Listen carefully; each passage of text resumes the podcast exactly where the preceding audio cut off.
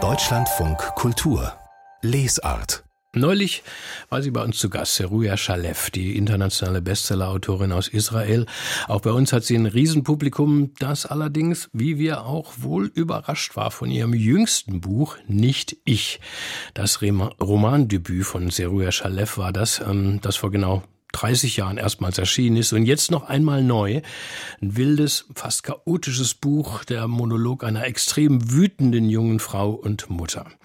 In einem ganz anderen Ton, wie man ihn von der Autorin kennt. Ja, und jetzt kann man ihn tatsächlich hören, diesen Klang in einer Hörbuchfassung, eingelesen von Maria Schrader, preisverdächtigt, findet unsere Autorin Elke Schlinsock. Wie so oft geht es bei Sirua Shalev um alles um nichts Geringeres als das, ob man es eigentlich überleben kann, die Familie für eine neue Liebe zu verlassen.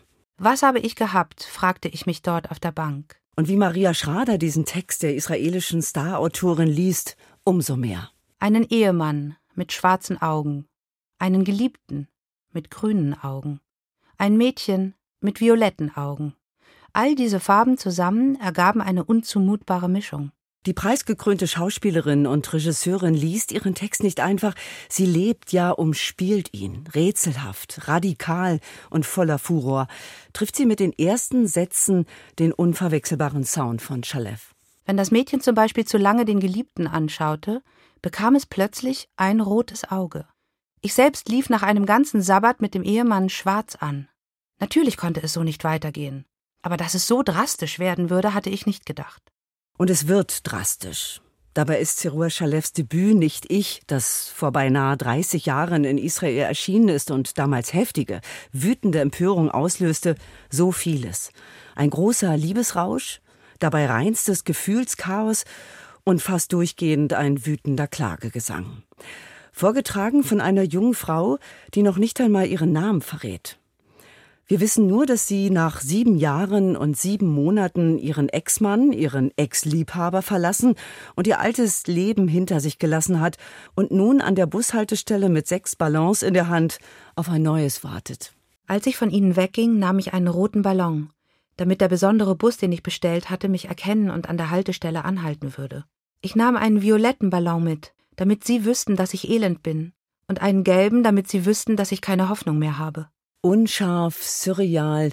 Die Erzählerin tischt hier eine Ungereimtheit nach der anderen auf. Wer sich einlässt, gerät in einen Sog voller skurriler Verwicklung und feiner Poesie. Einen weißen, damit sie wüssten, dass ich verloren bin. Einen schwarzen, damit sie wüssten, dass ich gefährlich bin.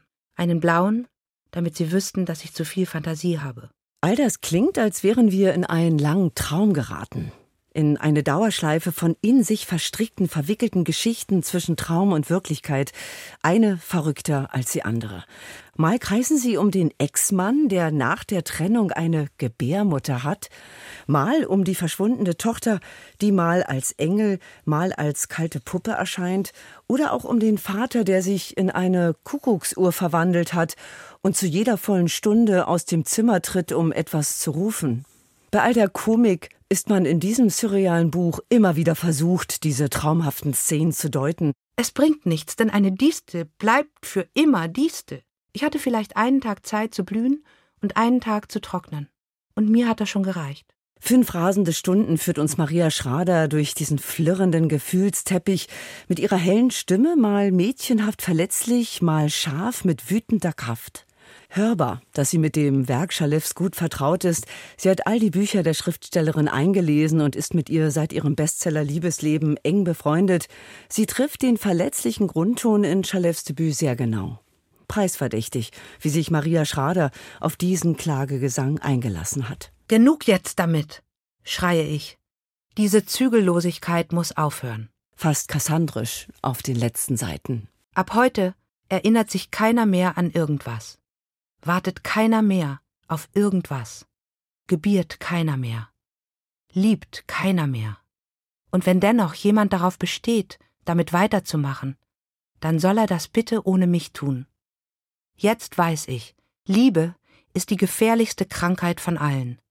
Nicht ich. Das Hörbuch nach dem Roman von Seruja Schalev, gelesen von Maria Schrader, jetzt bei Osterwold Audio mit einer Laufzeit von über fünf Stunden für rund 19 Euro erschienen.